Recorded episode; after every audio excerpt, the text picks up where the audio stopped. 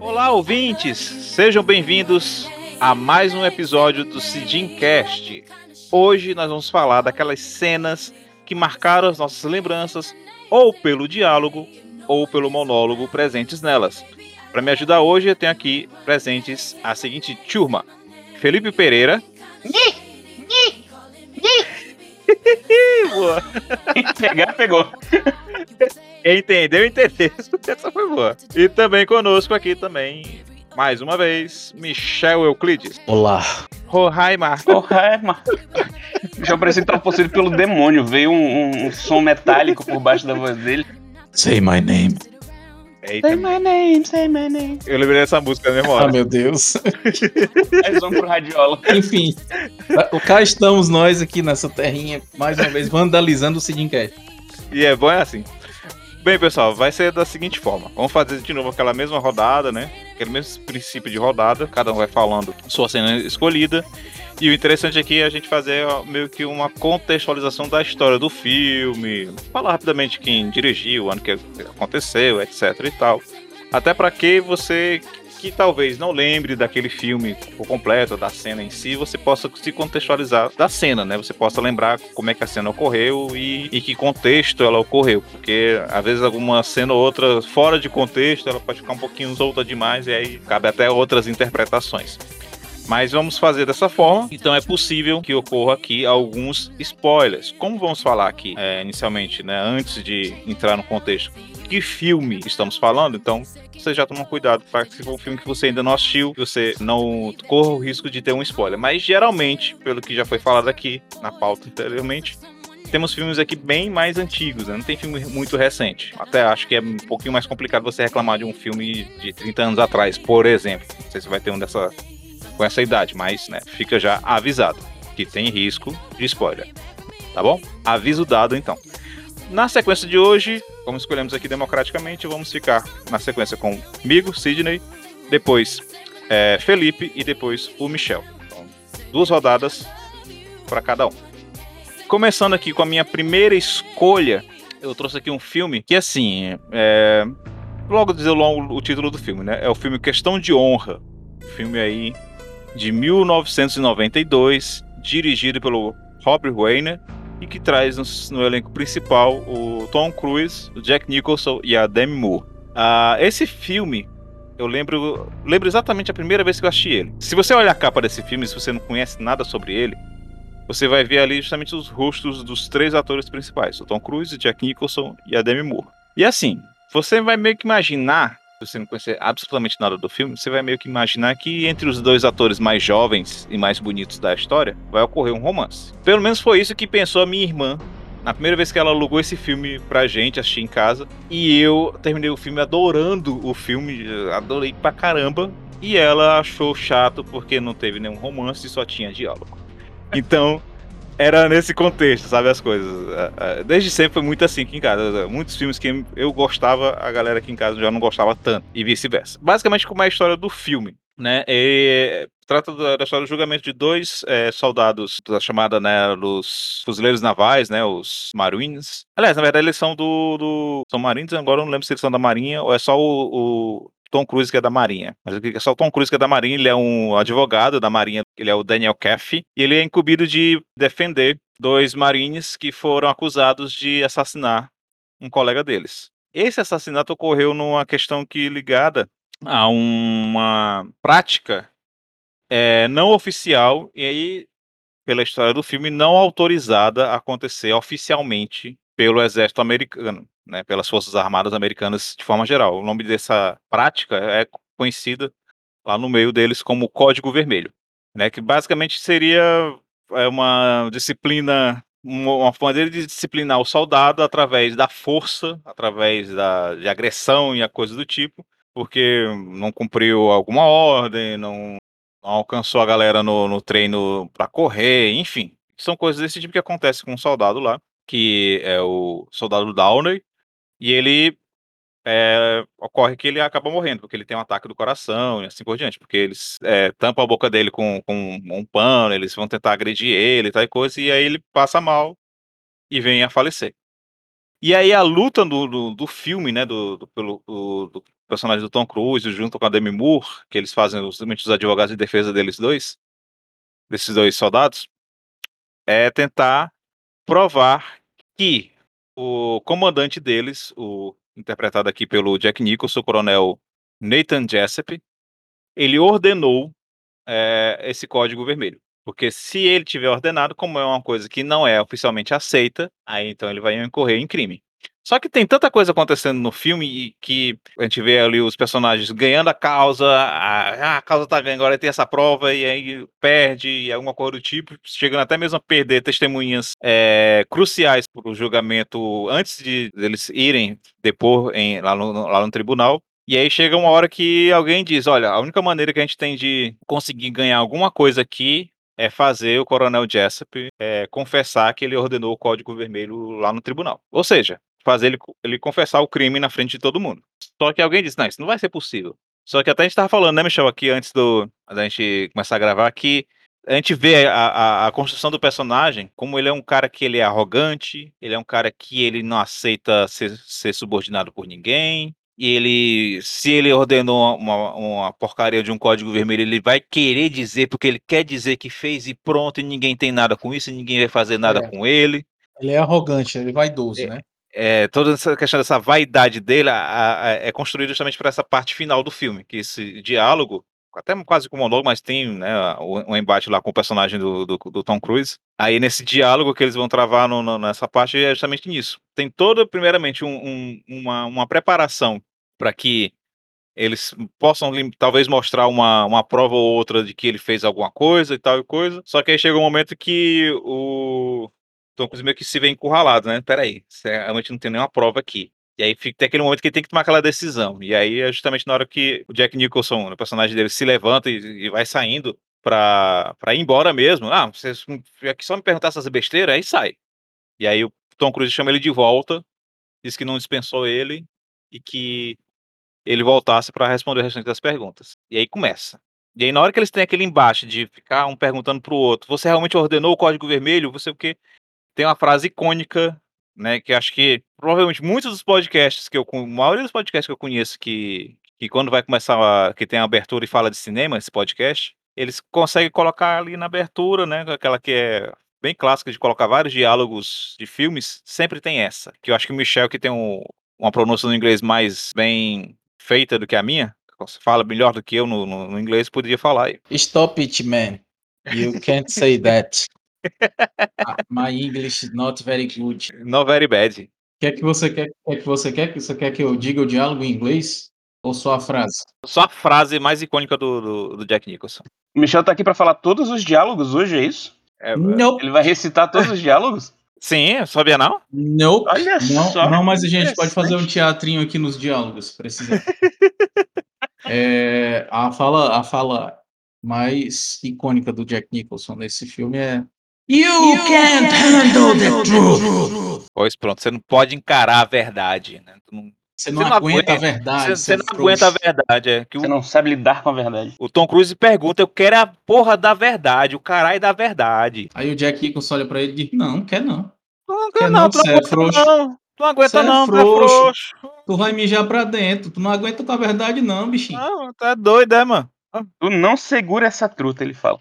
Pois é. Tu não chupa essa manga. Você, você vai fugir do debate. Pô, aí a partir daí, aí vem, mais uma vez, mais uma vez, até que ele, finalmente, ele confessa, e ele confessa num sentido tão, tão assim, é, é, cego pelo próprio ego, né, pela própria vaidade, que ele confessa ali e pronto. Ele, ah, pronto, já falei mesmo, essa porra, agora vou embora. E aí, né, quando ele é detido pelo, pelo juiz e tudo, e vai preso. E é perfeito, cara, essa cena, perfeito. E é maravilhoso essa, essa guerra entre o. ali no tribunal entre o Tom Cruise e o Jack Nicholson. Essa, esse filme, que se não me engano, também ele é baseado numa peça de teatro, se não me falha a memória. Então, para minha primeira escolha, esse é o primeiro de hoje que eu queria falar desse, desse diálogo, monólogo, que para mim é, é mais do que clássico. You snotty little bastard. Your Honor, I'd like to ask for a recess. I'd like an answer to the question, Judge. The court will wait for an answer. If Lieutenant Kendrick gave an order that Santiago wasn't to be touched, then why did he have to be transferred? Colonel, Lieutenant Kendrick ordered the code red, didn't he? Because that's what you told Lieutenant Kendrick to do. Object! And when it went bad, you cut these guys loose! Your Honor, you had Counsel, Marcus inside in a phony contempt. transfer. Your Honor, you doctored the logbook. Damn it, Captain! You coerced the doctor. Consider I'm yourself in contempt. Colonel Jessup, did you order the code red? You don't have to answer that question. I'll answer the question. You want answers? I think I'm entitled. You want answers? I want the truth! You can't handle the truth. Então, Felipe, é, tua primeira escolha no programa de hoje, qual seria?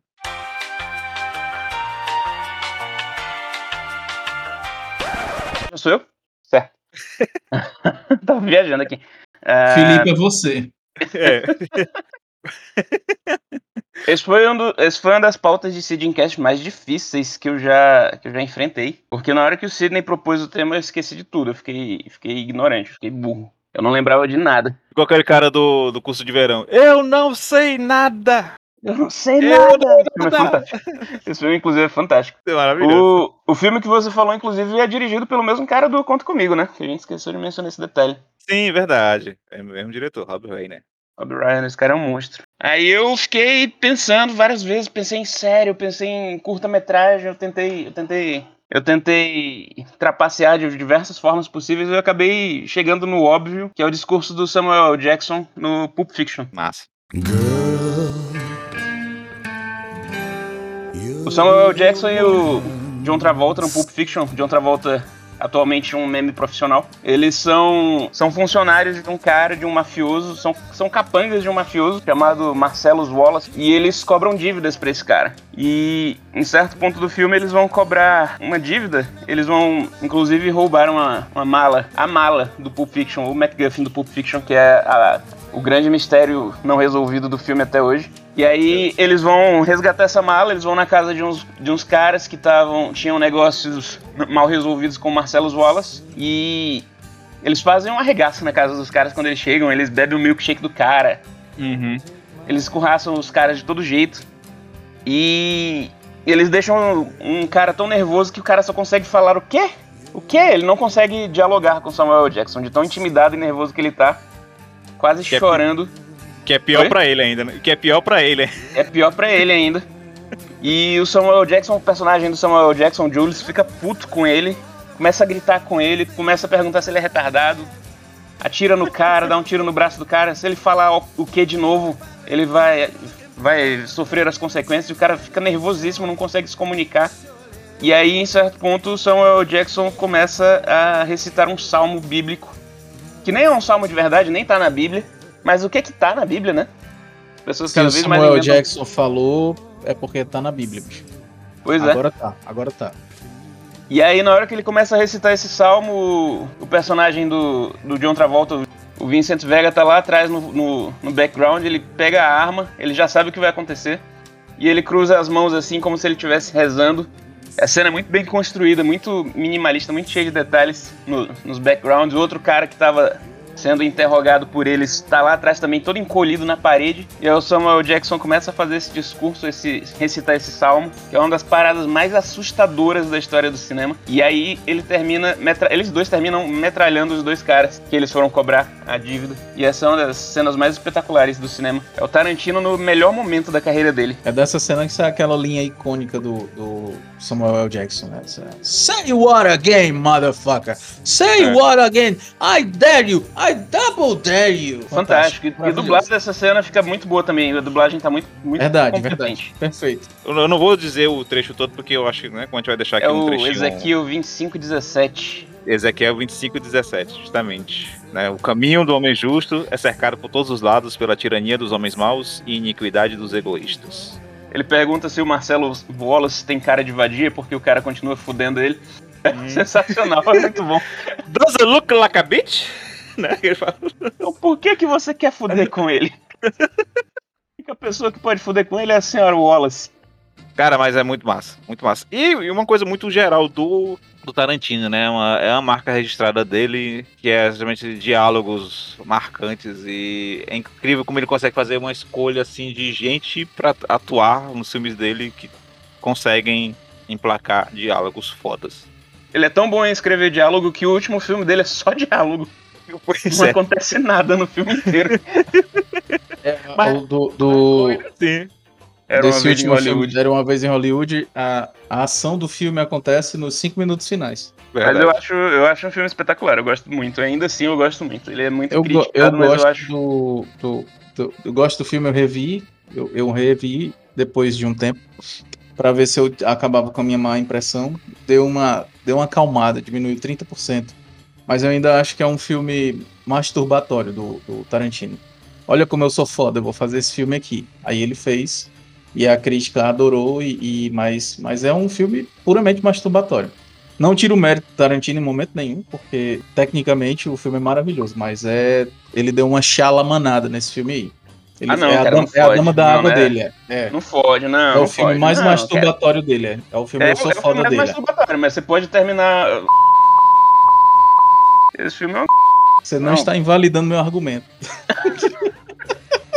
A Dama na Água é uma aberração, cara. Olha o nível de baixaria que a gente trouxe o Sid Cast. Eu não estou dizendo que é ruim. Eu não estou. Eu não estou dizendo que é um filme ruim. Pelo contrário, eu estou dizendo que é um filme bom Essa desde o discussão começo. inteira vai ser um bip gigantesco. Ah, sim, por favor, pode cortar, sim. Mas é sim. Eu, eu vejo Era uma vez em Hollywood como uma, bio, uma cinebiografia de pessoas que não existem. Toda cinebiografia é chata pra caramba. Exato. Aí eu Ok. acho ele um filme fantástico nesse, nesse ponto, essa emulação de cinebiografia. Não, eu não acho assim, toda a cinebiografia tão ruim, não, mas eu entendi seu ponto de vista. Consegui sacar. Mas é, é foda, velho, essa cena é foda, não tem o que tirar, não. Dá o play na cena aí, Cidinho. Vai lá. What does Marcellus Wallace look like? What? What country you from? What? What? What ain't no country I ever heard of? They speak English and what? What? English, motherfucker! Do you speak it? Yes. Then you know what I'm saying. Describe what Marcellus Wallace looks like. What? Say what again? Say what again? I dare you. I double dare you, motherfucker. Say what one more goddamn time. He's, he's black. Go on. He's bald. Does he look like a bitch? What? Does he look like a bitch? No! Then why you try to fuck him like a bitch, Brett? He did. Yes, you did. Yes, you did, Brett. You tried to fuck him. And Marcellus Wallace don't like to be fucked by anybody except Mrs. Wallace. You read the Bible, Brett? Yes. Well, there's this passage I got memorized. Sort of fits this occasion. Ezekiel 25, 17. The path of the righteous man is beset on all sides by the iniquities of the selfish and the tyranny of evil men. Blessed is he who, in the name of charity and goodwill, shepherds the weak through the valley of darkness. For he is truly his brother's keeper and the finder of lost children. And I will strike down upon thee with great vengeance and furious anger those who attempt to poison and destroy my brothers. And you will know my name is the Lord when I lay my vengeance upon thee.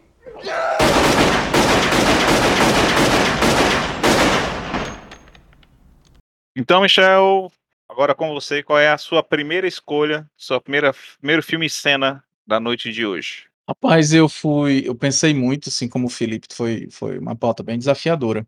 É, tanto que eu escolhi quatro diálogos e cortei dois, porque um ia ser muito chato e o outro, apesar de ser um diálogo muito foda, eu acho que tinha umas partes dele que, que fora de contexto podiam causar algum tipo de complicação, eu preferi deixar fora. E aí a minha primeira escolha foi uma, a, a cena mais foda de um filme foda, do um diretor foda, que é o Michael Mann. O filme é Fogo contra Fogo, de 1995. O Michael Mann conseguiu fazer uma coisa que, que acho que ninguém tinha conseguido antes, que era fazer o Robert De Niro e o Al Pacino contracenarem.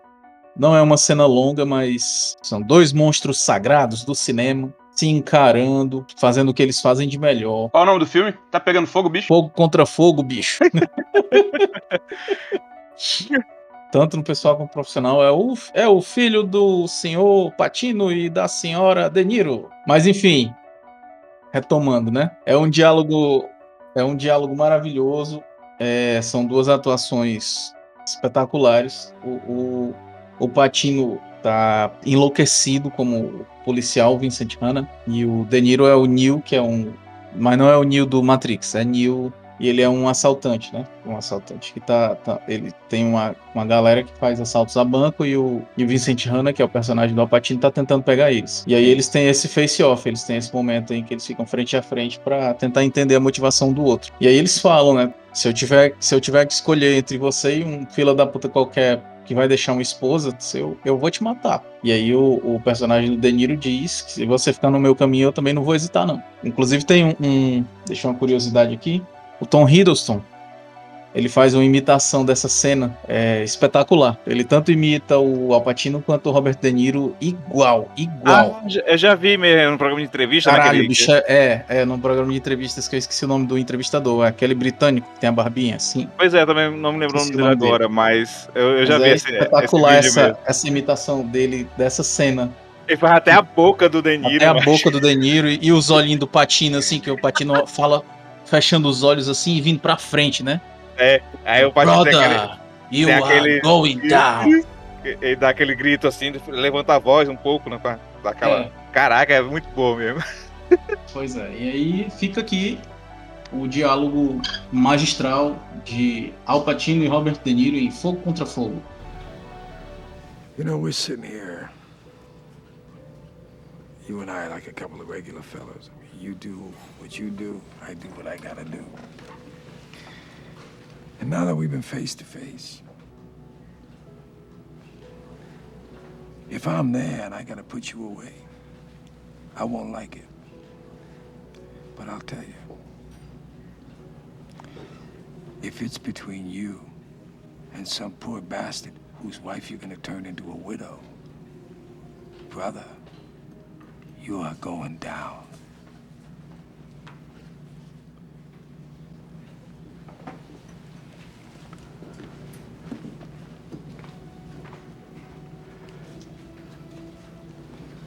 There's a flip side to that coin. What if you do got me boxed in? Then I gotta put you down. Because no matter what, you will not get my way. We've been face to face, yeah. But I will not hesitate. Not for a second.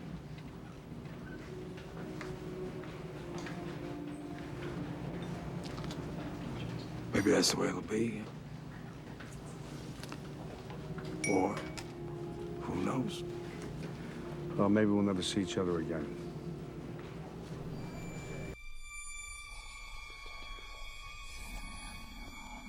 Pronto, então voltando aqui para nossa segunda e última rodada, mas não vai parar por aqui. A gente vai ter uma, uma menção honrosa e lá pro finalzinho que vocês vão conhecer.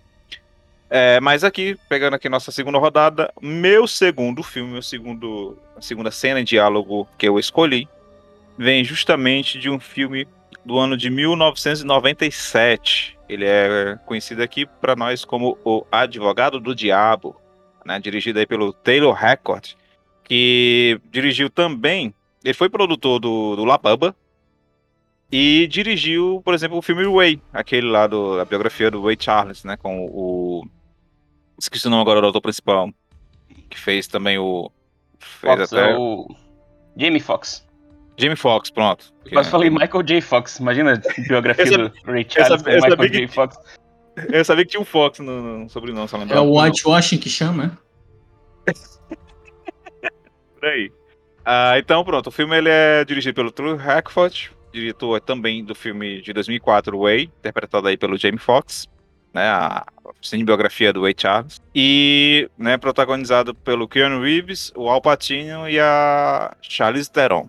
Porém, a cena final aqui, né, envolve justamente o, o Al Pacino e o Keanu Reeves. E eu até considero aqui esse trecho, né, que eu acho mais foda, mais mesmo a parte aqui que é um monólogo do Al Pacino, porque é ele que se destaca. O, o Keanu Reeves nesse momento só tá ali como alguém que tá assistindo esse espetáculo ali do, do lugar mais privilegiado, que é ali poucos metros desse cara que é, que é fenomenal. É, para quem lembra, né, a história, o personagem do, do Keanu Reeves, ele é contratado aí pra uma, uma empresa de, de advocacia e lá ele vai conhecendo que tem muitas vantagens para ele em todos os sentidos, né?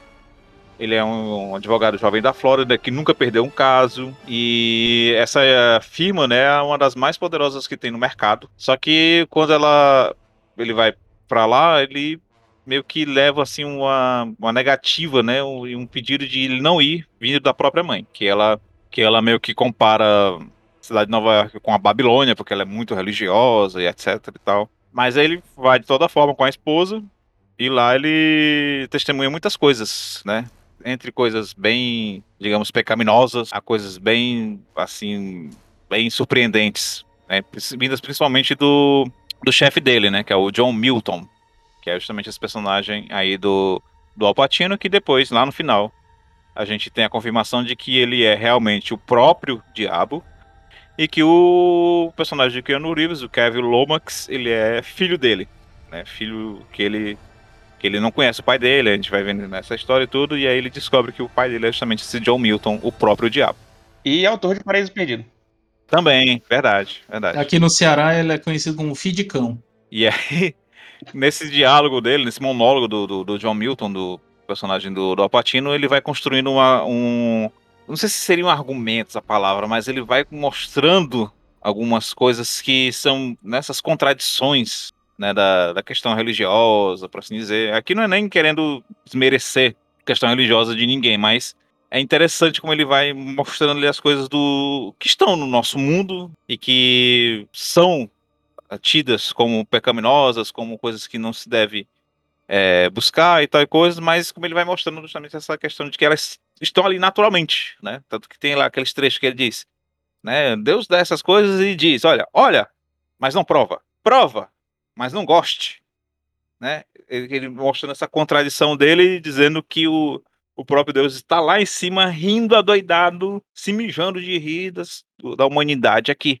Né? Ele cria é essas nessa regras. hora que ele fala, né, que ele é o último humanista. Enquanto Deus está aí para vigiar e punir, ele está aqui, ele é o maior admirador da humanidade, né? Pois é, que, que essas piadas são totalmente contraditórias. Prove, mas não engula. Né? Aí você fica de um pé pro outro, não sei o que, e você não consegue seguir a risca o que ele diz para você seguir. Então é, é uma brincadeira, né, segundo o, o argumento dele, que Deus faz com a humanidade. Né? Dá tudo para a pessoa fazer e tudo, mas não pode esse, esse monólogo dele e a interpretação, pelo amor de Deus, a interpretação do Alpatino é, é fantástica, é fantástica, né? O jeito que ele que ele imposta a voz dele, o jeito que ele fala, a, a risada que ele dá, você acredita que esse homem é, é o próprio Satanás ali.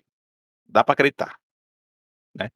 Eu vou botar aqui no caso o trecho da o trecho original, né, do próprio Alpatino. Eu podia até colocar uma versão aqui dublada, né, que é justamente pelo Ricardo Schnetzer.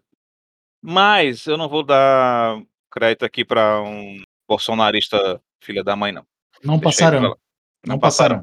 Então vamos ficar com o Alpatino.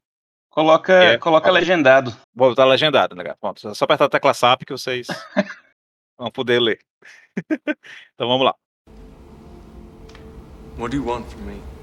I want you to be yourself. You know, I'll tell you, boy. Guilt. It's like a bag of fucking bricks. All you gotta do, set it down. Hey, I know what you've gone through. I've been there. Just come here. Come here. Yeah, let it go. I, I can't do that. Who are you carrying all those bricks for, anyway? God? Is that it? God? Well, I tell you, let me give you a little inside information about God. God likes to watch. He's a prankster. Think about it. He gives man instincts. He gives you this extraordinary gift, and then what does he do? I swear, for his own amusement, his own private cosmic gag reel. He sets the rules in opposition. It's the goof of all time. Look, but don't touch. Touch, but don't taste. Taste, don't swallow. and while you're jumping from one foot to the next, what is he doing? He's laughing his sick fucking ass off. He's a tight ass. He's a sadist. He's an absentee landlord. Worship that? Never. Better to reign in hell than serve in heaven, is that it? Why not? I'm here on the ground with my nose in it since the whole thing began. I've nurtured every sensation man has been inspired to have.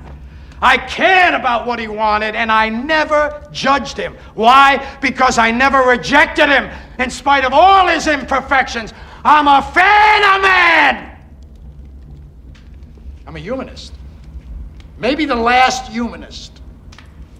Who in their right mind, Kevin, could possibly deny the 20th century was entirely mine? All of it, Kevin! All of it. Mine. I'm peaking, Kevin. It's my time now. It's our time.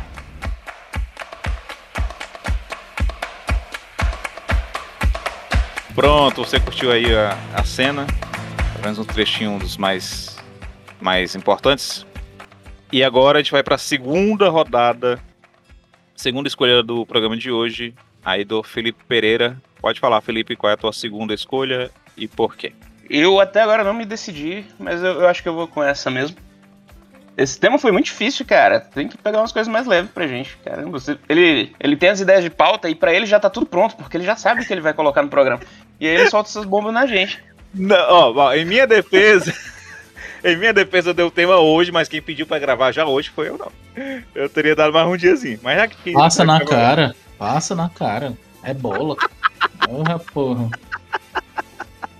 Peraí. Mas, mas também a gente decidiu rápido, mas também.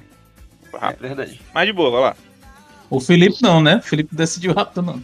Não, tô, tô até agora. O meu segundo monólogo é do filme Kill Bill, também é do Tarantino. Eu tô super criativo hoje pra vocês verem aí como tá fácil pra mim. E pra quem não sabe, Kill Bill é um filme do Tarantino dividido em duas partes. É um filme gigantesco de quatro horas que ele dividiu em duas partes de duas horas. Isso, a primeira parte chama Kill e a segunda chama Bill.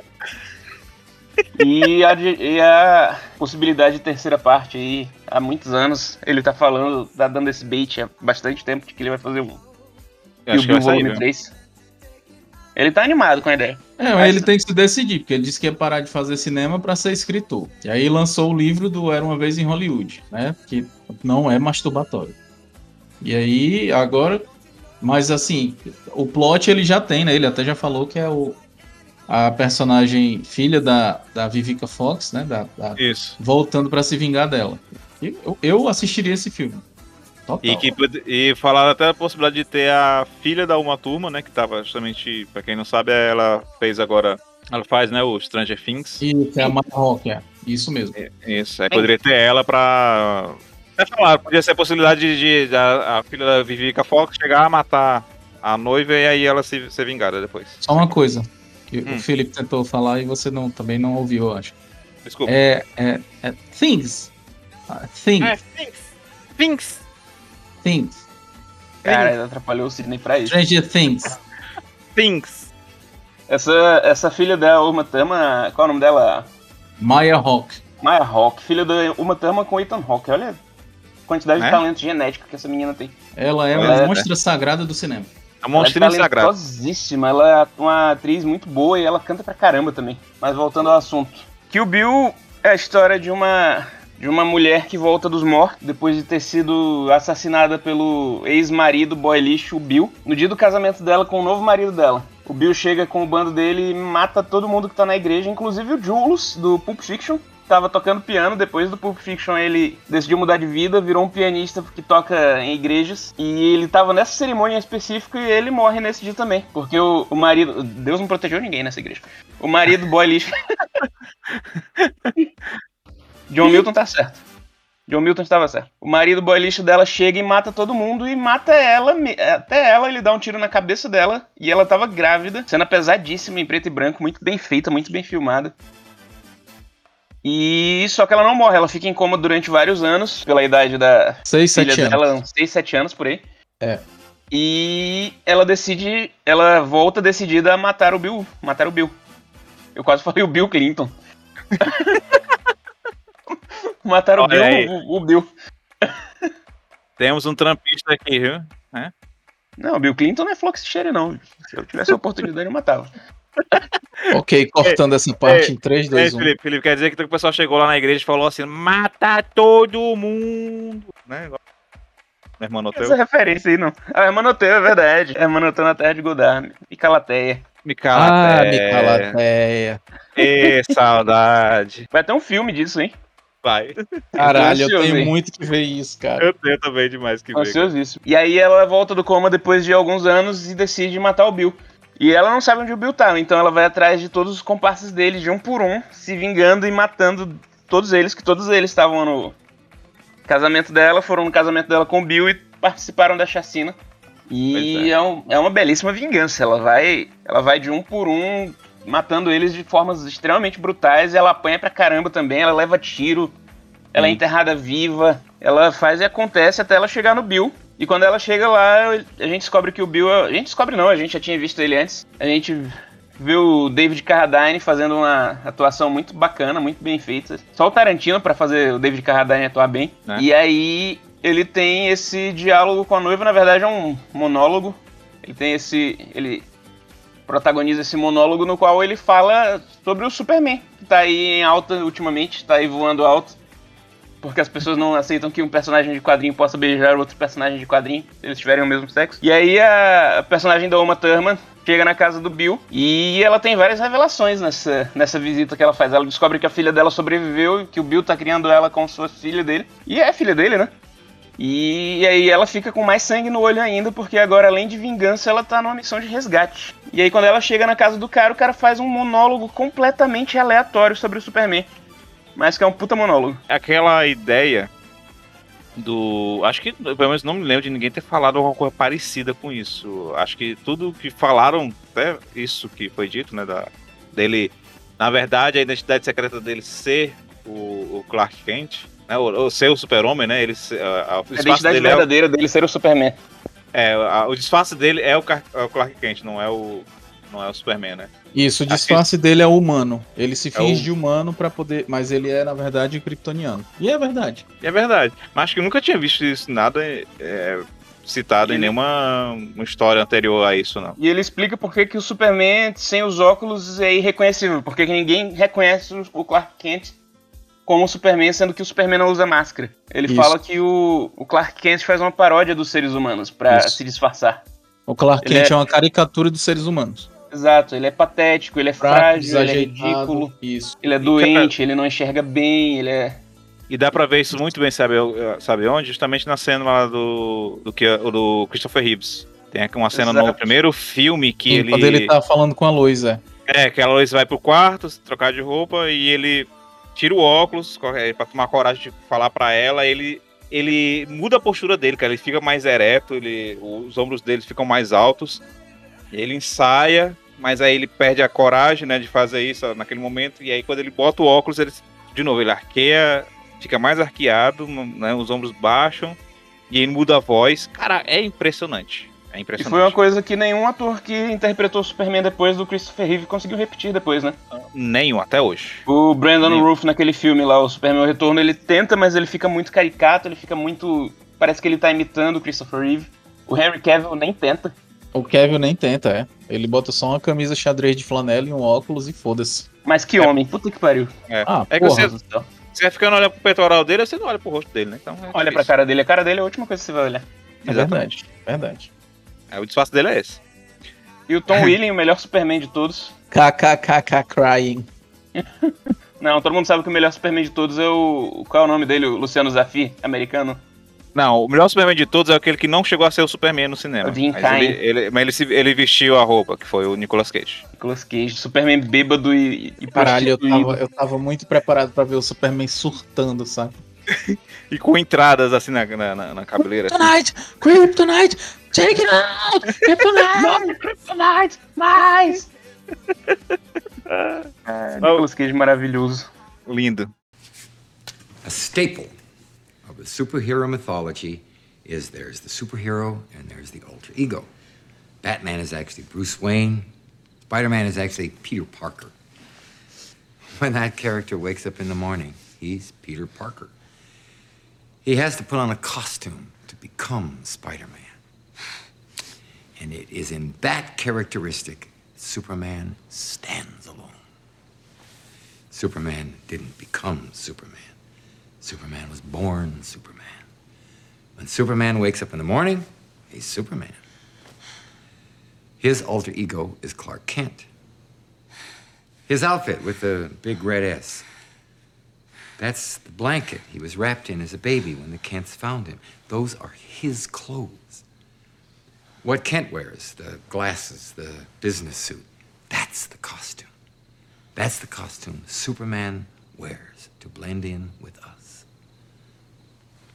Clark Kent is how Superman views us. And what are the characteristics of Clark Kent? He's weak. He's unsure of himself. He's a coward. Clark Kent is Superman's critique on the whole human race. Sort of like Beatrix Kiddo and Mrs. Tommy Plimpton. Ah, so the point emerges. You would have worn the costume of Arlene Plimpton, but you were born Beatrix Kiddo. And every morning when you woke up, you'd still be Beatrix Kiddo. Oh, you can take the needle out.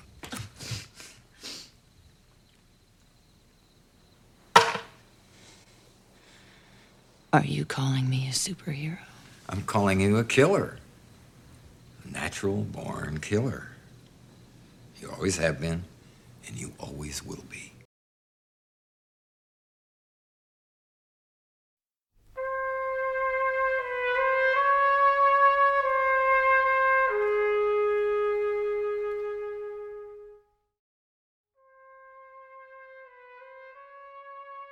Vamos para nossa segunda rodada, no caso agora, do Michel Euclides. Qual foi a tua segunda escolha, Michel, e por quê?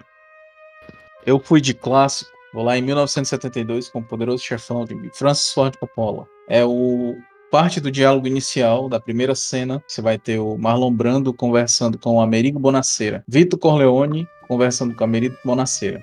O é o dia do casamento da da Connie, que é a filha do Don Corleone.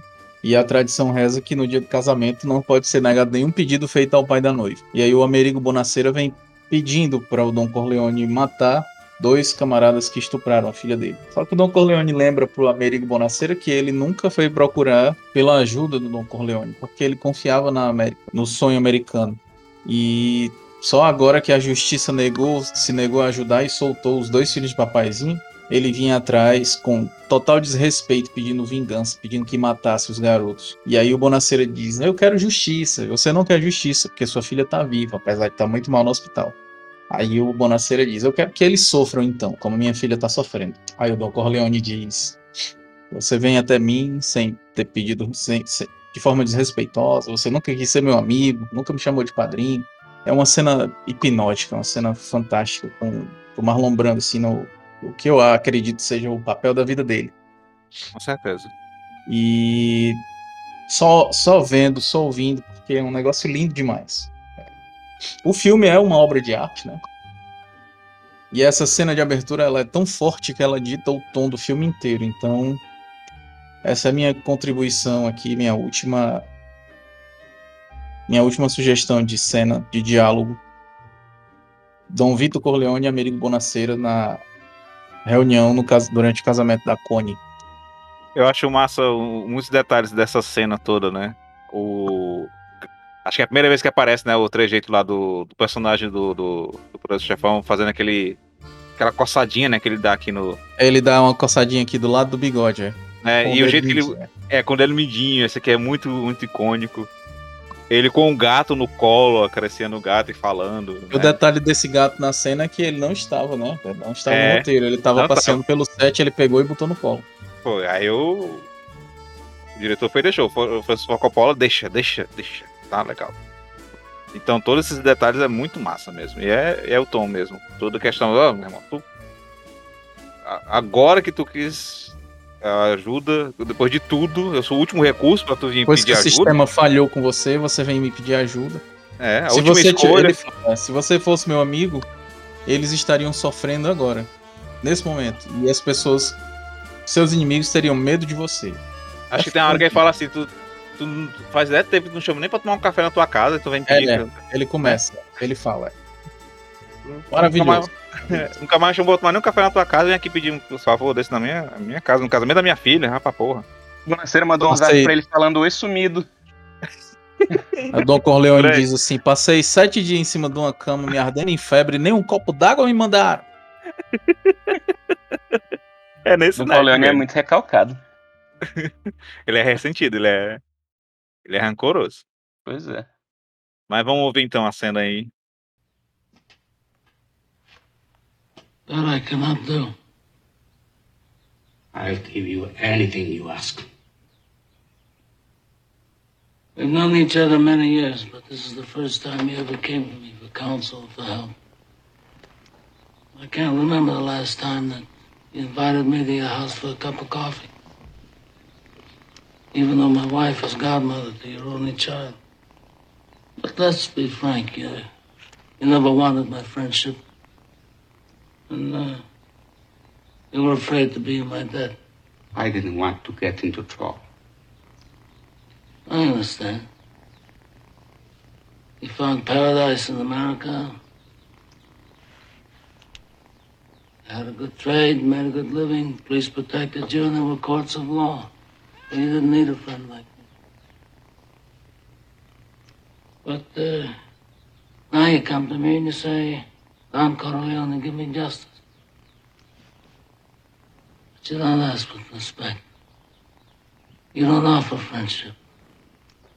You don't even think to call me Godfather. Instead, you come into my house on the day my daughter's to be married and you ask me to do murder. for Money. I ask you for justice.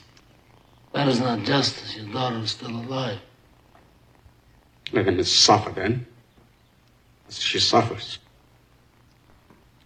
How much shall I pay you?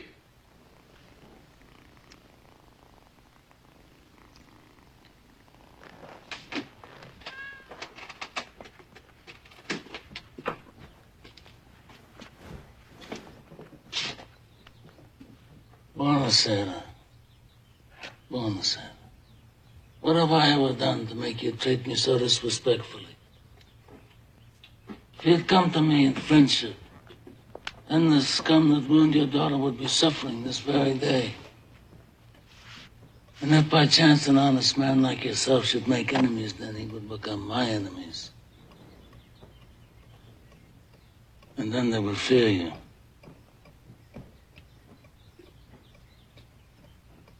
Be my friend?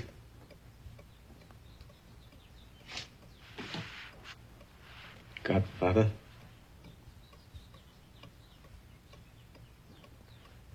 Good. Someday, and that day may never come, I'll call upon you to do a service for me. But uh, until that day, accept this justice as a gift on my daughter's wedding day. Grazie, Godfather. Prego. Pronto, então você curtiu aí esse trecho, né, da- dessa cena icônica. Mas assim, a gente disse aqui que cada um ia escolher duas, né? Mas assim, antes da gente começar a gravar aqui, a gente tava meio que preparando tudo, e surgiu justamente uma, uma ideia seguinte: tem uma cena que é que todos nós concordamos, todos os três concordamos que é uma cena super icônica do cinema. E inicialmente o, Felipe queria trazer ela, mas aí tava com outras escolhas e tal coisa. E a gente teve a ideia então de a gente fazer uma menção honrosa aqui, nós três, dessa cena em si, para a gente poder até encerrar o programa. A gente vai falar um pouquinho dela, nós três. E aí eu deixo né, o restante do, do episódio com esse diálogo aqui para encerrar. A gente não encerra com música, a gente encerra então com o episódio, com o diálogo aqui dessa cena. Então, o filme em questão aqui é O Grande Ditador, filme aí do Charlie Chaplin, que foi feito no ano de 1940, então já tem aí mais de 80 anos. Só esse filme, né?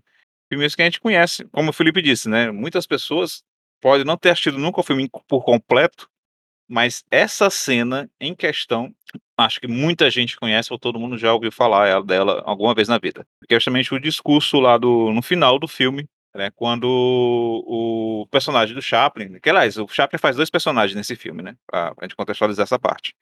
Um justamente é esse, esse ditador, que é da, ele é também uma, uma paródia ao Hitler, e lembra o seguinte, a gente está falando aqui do ano de 1940, a guerra, a grande, segunda grande guerra estava ocorrendo já, mas muita coisa que nós sabemos hoje sobre Hitler ainda não era tão conhecido na época.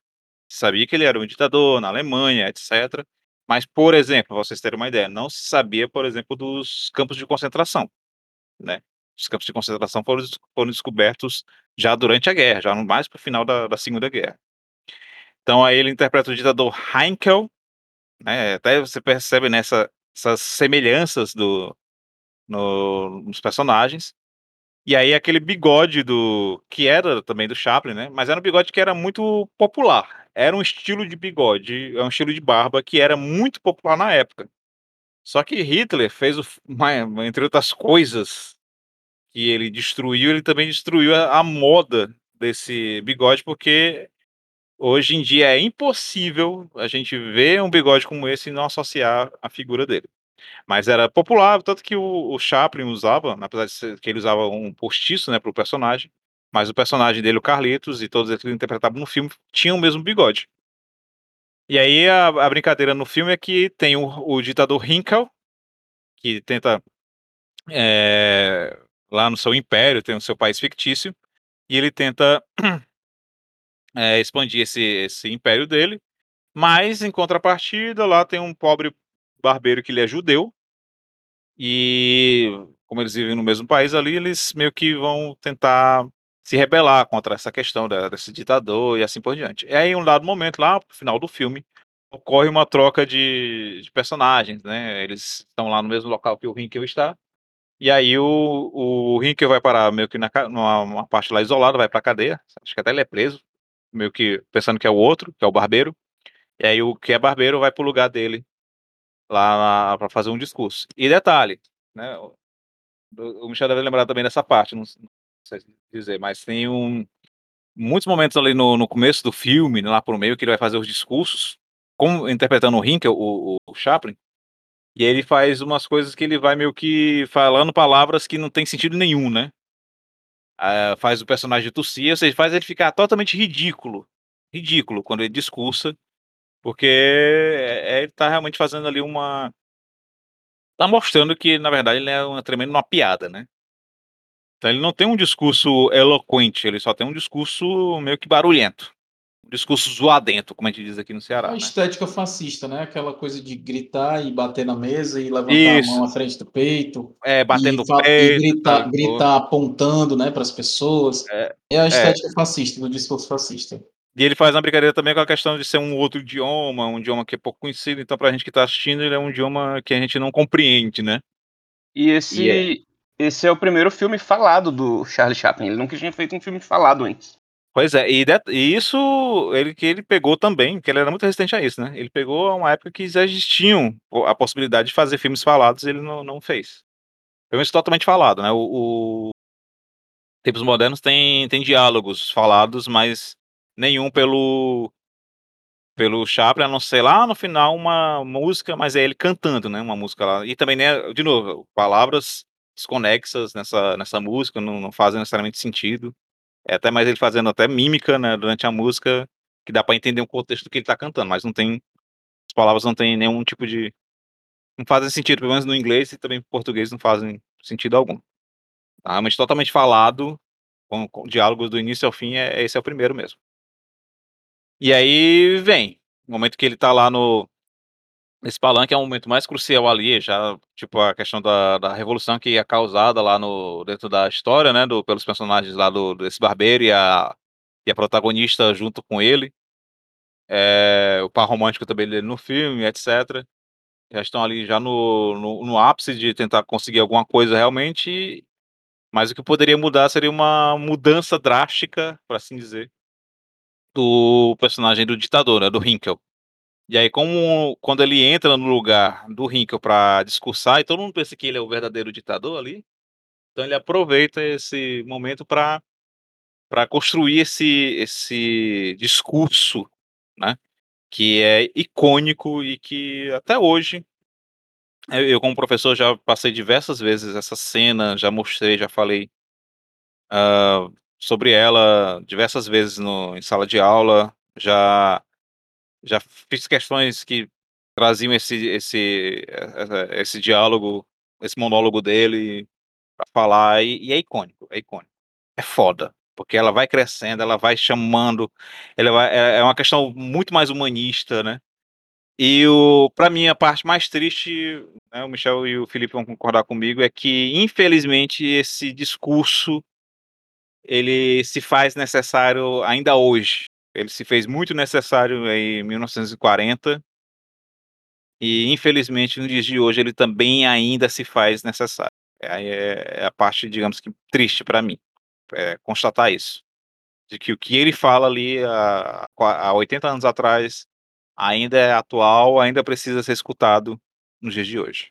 É uma pena que esse discurso seja ainda necessário, né. É aquele velho ditado que eu não lembro quem falou, mas é triste viver num tempo em que a gente precisa ficar apontando o que é óbvio, a gente precisa ensinar cristãos sobre o amor de Jesus. É é triste, cara.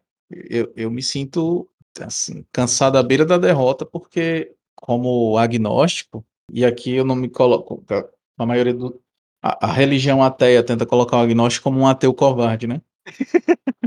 A diferença do ateu para o agnóstico é que enquanto o ateu não acredita firmemente, o agnóstico ele só não se importa com nada.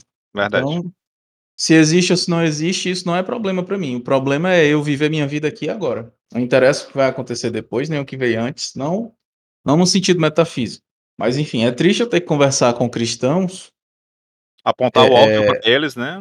e e que que que pregam a morte a a homossexuais, a a que pessoas com deficiência têm que ficar em casa, porque a escola não a inclusão não existe, não é real.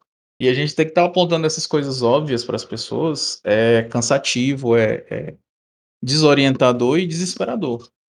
Então esse diálogo do do do grande ditador, ele vem pra reforçar tudo isso. Mais de 80 anos, mas não envelheceu um segundo. O que é bom, em nome da arte, em nome da filosofia, de uma da filosofia enquanto arte de viver bem, mas é terrível, porque ele ainda ressoa com muita força por conta dessa fascistalhada que tá aí tomando conta. Exato. Então é é muito necessário, sim, que nós professores estejamos passando, não só esse trecho do discurso, mas o filme inteiro, assim que possível para os nossos alunos, pra gente tentar salvar alguma coisa, porque brother, tá difícil. E o mais louco, Michel, tu falando nessa questão da da religião, a gente apontar o óbvio e tudo, é porque eu hoje eu posso eu posso dizer por uma coisa que eu vi hoje, né. E aqui no dia da gravação desse desse episódio, eu fui hoje de manhã mais cedo fazer fotos, né, trabalhar num numa cerimônia de primeira eucaristia. E o a o discurso lá do padre, no dia de hoje, foi falar da questão de mas fazer o certo, porque é o certo, mesmo que outras pessoas digam que é o errado. Se você sabe que é o certo, é fazer sempre o certo. É, não é porque tá todo mundo fazendo o errado que deixa de ser errado, né. Pois é. E ele falando isso eu: "Caraca, cara, tá aí um padre falando, o cara falando com umas coisas mais simples e óbvias do mínimo de de ética para o mundo inteiro". E tem muita gente que não que não que não escuta isso, mas entra no ouvido e sai pelo outro. O problema é que o discurso neopentecostalista, ele vai de encontro a tudo isso, né. Tudo isso que tá aí. As pessoas estão tão insanas, tão surtadas, que a gente vê uma pessoa sendo minimamente sensata e a gente se espanta. Pois é, como até ultimamente a gente viu isso, né? Tem que concordar com cada político aí que tava fazendo o mínimo do mínimo, mas, mas não, ele só tá fazendo o mínimo. Mas É, é, você, tem gente- que, você tem que bater palmas para os senadores é, da CPI, porque eles estão fazendo o que eles deveriam fazer, né? Trabalhando pelo povo. Pois é, é que a nossa régua ficou tão, tão baixa, né? Nossa, nossa métrica ficou tão mínima assim que é, passou um pouquinho, a gente já tá, caraca. Tinha colocado aqui a cena aqui pra rodar aqui no, no YouTube, tava só vendo aqui ó, os trechos legendados, cara, e é, é fantástico. Não tem, não tem outra, outra denominação pra esse discurso, não. Eu acho que a única coisa que desatualizou desse discurso do Chaplin é que tem uma parte que ele fala: vocês não são gado, e a verdade é que vocês são gado mesmo, né? Pois Vocês é, cara. Vocês realmente quando são ele, gado. quando ele fala isso, ele não tá direcionando para mim, não, porque eu não sou gado mesmo, não. Não, eu eu não, não tomo como ofensa. O discurso inteiro não é pra gente, ele não tá pregando pra convertido nesse caso. E, e, Felipe, tu conhece ele mais ou menos de, de quê? Assim, apesar de tu não ter visto o filme, mas você viu muito esse diálogo. E como, como é essa... Eu, eu conheci esse monólogo em uma. esse discurso em uma música de um cantor chamado Paolo Nutini, um cantor irlandês, portanto bêbado, que canta bêbado. Ele tá claramente bêbado naquele clipe. E descendente de italianos, portanto, muito apaixonado, né? Isso. E é um cara jovem, deve ter uns 30 e tantos anos hoje em dia. Mas o Talentosíssimo. fígado dele já deve ter uns 90, com O certeza. fígado dele deve ter uns 90. E ele coloca esse discurso do Chaplin no meio de uma música chamada Iron Skies, que não tem nada a ver, tem e não tem nada a ver com aquele filme dos nazistas na Lua. Inclusive, vale um Sidincast aquele filme dos Sim, nazistas sim. na Lua. Vamos E aí ele coloca esse discurso na íntegra no meio da música. A música tem quase seis minutos. E que música e, e a maneira como o discurso é, é introduzido no meio da música é, é espetacular. É, após então essas considerações aqui, extras, né, essa menção honrosa, mais do que honrosa, a gente fica então com um trecho desse, desse monólogo, desse discurso aí do Chaplin em O Grande Ditador, filme aí de 1940. Desculpe, mas não quero ser imperador. Eu não entendo disto. Não quero governar nem conquistar ninguém. Eu gostaria de ajudar todo mundo, se possível: judeus, nativos, pretos e brancos. Nós todos queremos ajudar uns aos outros. Os seres humanos são assim. Queremos viver para a felicidade e não para a infelicidade de todos. Não queremos odiar e desprezar uns aos outros. Neste mundo existe lugar para todos e a terra é rica e pode muito bem alimentar a todos. Os caminhos da vida podem ser livres e lindos, mas nós perdemos este caminho. A ambição envenenou a alma dos homens. Ergueu um muro de ódio ao redor do mundo. Nos atirou dentro da miséria e também do ódio. Nós desenvolvemos a velocidade, mas nos fechamos em nós mesmos. As máquinas que nos trouxeram abundância nos deixaram desamparados. Nossos conhecimentos nos deixaram cínicos. Nossa inteligência é duros e impiedosos. Nós pensamos demais e sentimos muito pouco. Mais do que maquinárias, nós precisamos de humanidade. Mais do que inteligência, precisamos de bondade e compreensão. Sem estas qualidades, a vida será violenta e estaremos todos perdidos. O aeroplano e o rádio nos aproximaram uns dos outros. A própria natureza destes inventos demonstra a divindade do homem. Exige uma fraternidade universal para a unidade de todos nós. Mesmo agora, minha voz está chegando a milhões em todo o mundo. Milhões de homens desesperados, mulheres e crianças. Vítimas do sistema que obriga o homem a torturar e aprisionar gente inocente. Para aqueles que podem me ouvir, eu digo: não se desesperem.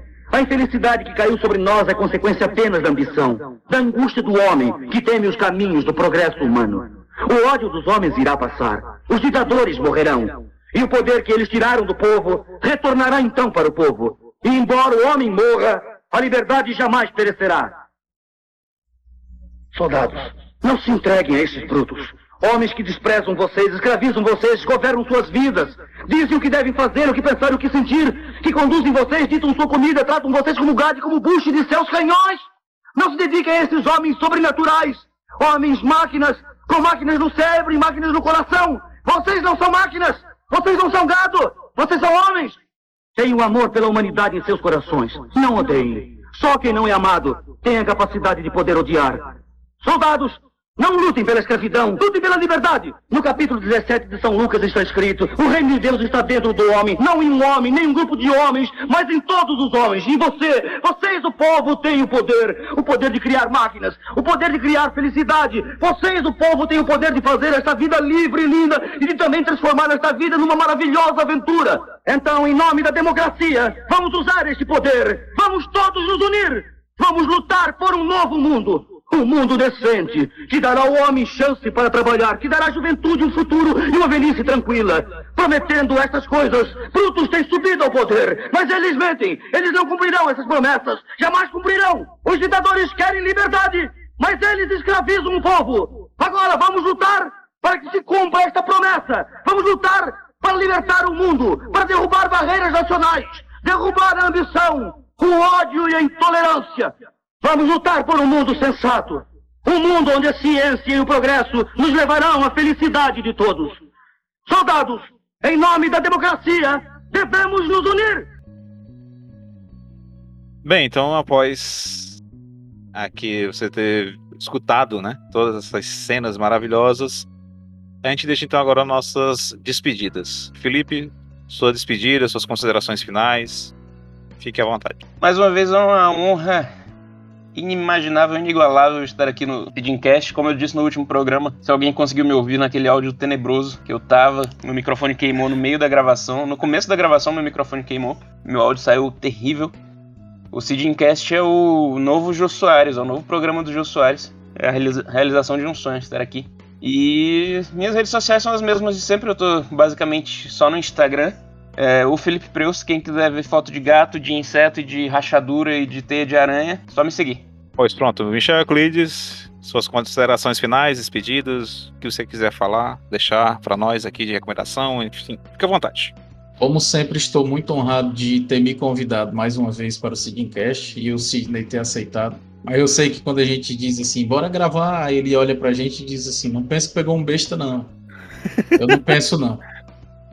É, é, muito prazeroso estar aqui é, com o Sidney no Sidcast e, e, a gente poder trocar tantas ideias boas e, e aprender. Porque cada episódio desse é um semestre de faculdade. Eu tô também, como o Felipe, praticamente no Instagram, mas eu tô bem afastado da, das mídias sociais por motivo de saúde mental. Então, Michel.euclides no Instagram para ver fotos antigas das mesmas coisas que o Felipe, só que menos gato.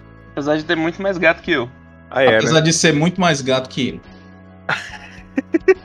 Há controvérsias. Vamos fazer, vamos fazer aí nos stories do Sidcast uma pesquisa. Pronto, pra saber vou... quem é o mais gato. Vou fazer enquete. uma enquete. Vou fazer enquete. Não há Vai. controvérsias, há gatovérsias. Controvérsias é ótimo. A minha indicação é que vocês assistam Cats. Não, não, não. não, por favor, não. Queria tipo, pedir desculpas publicamente aqui ao Sidney também por estar vandalizando tá, o Sidcast. Até sei, mas Felipe, qual é a versão que tem que assistir? A versão que tem. A versão que tem os gatos com bumbum. Tem. Colocaram digitalmente as bundinhas dos gatos. A bundinha você entenda. É porque no, entenda... cat, no cat do Tom Hopper os gatos não têm anos. Exato. É que a gente passou 15 minutos falando sobre, sobre mast... banda e agora eu tô querendo evitar falar cu. Pois é. É muito mais fácil colocar um pi no É um pi muito maior, né? É, um pi muito maior. Meu Deus, Sidney. Caralho. Esse último Isso que tu disse. É muito mais fácil colocar um pi no de pi, ninguém vai ouvir. Quem vai saber? O que ela disse? Foi o que ela disse. Não corta isso não, só coloca um monte de pi. É. Vai ter um diálogo nesse pi aqui.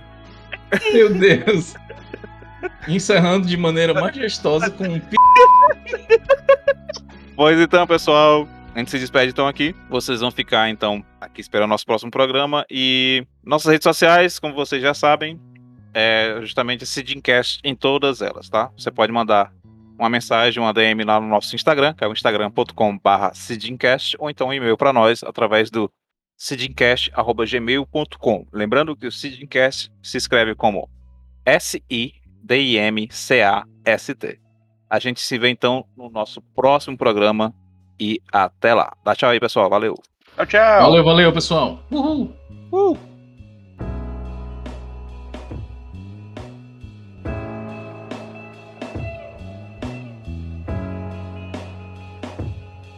We are proud individuals living for the city. but the flame couldn't go much higher.